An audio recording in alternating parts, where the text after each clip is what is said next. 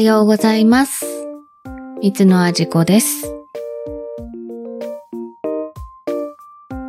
先週は東京へ遊びに行ってきました。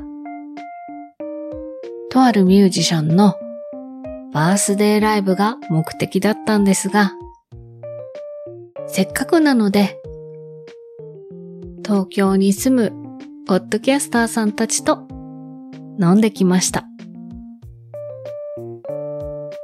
香りに関するポッドキャストを始めたよと伝えると、いくつか興味のある話題を振ってくれました。そんな中から今日のテーマは、白血球に選ばれる。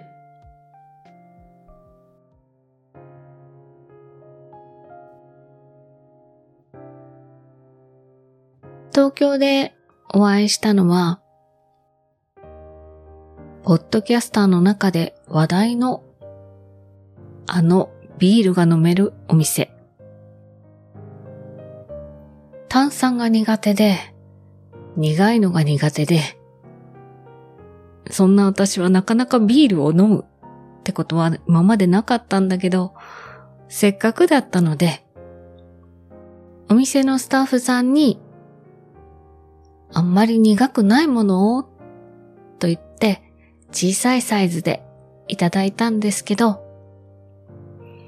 とってもフルーティーなものと、季節限定だったのかなチョコレートの香りがするクラフトビールをいただきました。いや、びっくりするほど美味しかったです。そのクラフトビールのお店で、いくつか香りの話を振ってもらいました。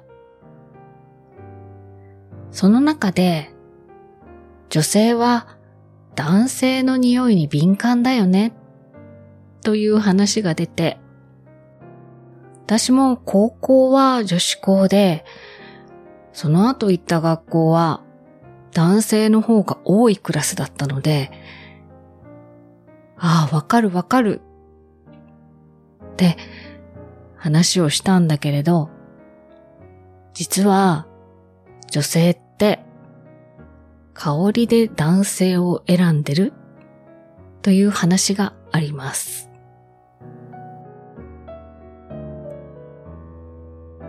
1995年に発表されたスイスのベルン大学の実験。その名も、汗かき T シャツ実験。男女の学生を40名ぐらいずつ集めて、男子学生に3日間 T シャツを着続けてもらうのね。この T シャツ、もちろん新品で、その3日間体を洗うのは無香料の石鹸。もちろん女性との接触は禁止。そうやって汗の匂いがたっぷりついた T シャツを集めます。そして今度はこの T シャツの匂いを女子学生に嗅いでもらいます。いやー、これが汗臭いってみんな一律なものと思ってるでしょ？でも、いい匂いと思った T シャツと、わ、これ臭いって思った T シャツ、女子学生によってバラバラだったそうです。そしてこれを調べていくと、なんと、白血球に関連があることが分かってきました。よく血液型で相性が、なんて言うけど、血液型って ABO 型だけではなくって、免疫に関係する白血球の HLA 型というのが存在します。これ例えば臓器移植などの時に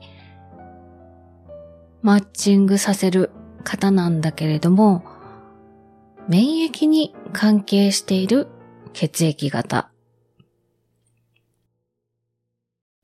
T シャツの匂いとこの白血球の方、どんな相関があったかというと、女子学生と全く違うタイプの白血球。この型を持ってる男性が着た T シャツがいい匂いと感じたそうです。これってどういうことかっていうと、この白血球の型というのは、お父さんから半分、お母さんから半分もらうので、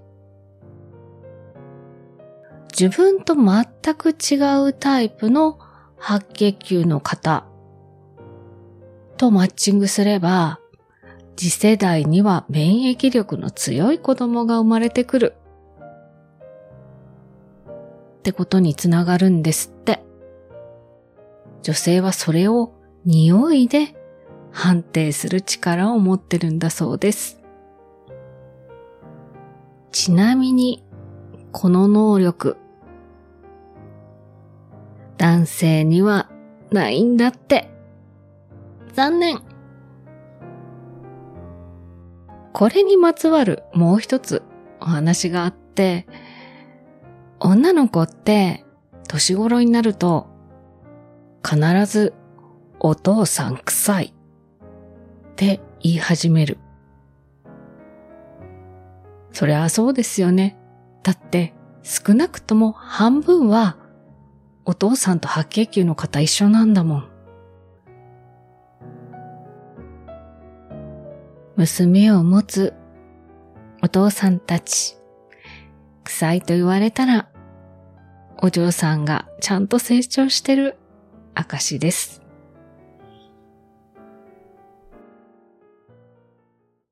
初めてアロマは、香りのサブスク連動型ポッドキャストです。毎月厳選した精油とアロマクラフトのキットが届くサブスクリプションサービス。詳細は概要欄をクリックしてみてください。インスタグラムとスレッズにて情報を発信しています。ご意見ご感想は、ハッシュタグ、カタカナで初めてアロマをつけてポストしてください。お便りフォームも準備しました。こんな香りの話をしてほしいというリクエストもお待ちしております。お相手は三つのあじこでした。良い週末をお過ごしください。